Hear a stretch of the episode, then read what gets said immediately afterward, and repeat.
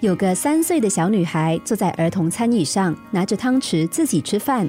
她的爸爸在旁边看着，却越看火气越大，因为女儿一下子东张西望，一下子摸摸玩具，一顿饭拖了一个多小时，就是没有吃完。爸爸终于忍不住了，拉高嗓门，大声的斥责说：“你呀，为什么要天天让我生气？”女儿嘟起小嘴，用不以为然、小小的声音说：“爸爸。”那你为什么要天天对我生气？这个小女孩的话还真是有几分哲理。曾经有烦恼的家长说：“我的孩子不喜欢阅读，我买了很多书让他读，但他偏偏就是不看。就算我骂他，他也不听。”说真的，孩子不喜欢阅读是有点可惜，但也没有到需要挨骂的程度吧。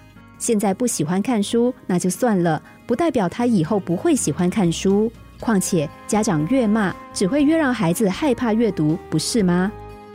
另一个相反的例子，是一位爸爸带着幼稚园的女儿到餐厅用餐。那个小女孩和所有的孩子一样，看到父母的朋友，见到漂亮的餐厅，异常兴奋，不知不觉讲话就越来越大声。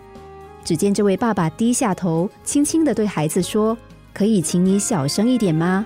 你这么大声会影响到别人哦。”孩子放低声量之后，他还不忘对女儿说一句：“谢谢你，你真是帮了我一个大忙。”简直把这个小小的人当做成年人一样尊重。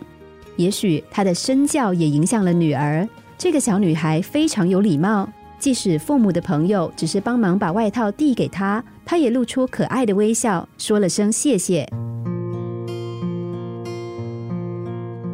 可以用说的事情，就尽量避免动气。对孩子好，对家庭好，对你的心情更好。孩子需要管教，但也需要尊重。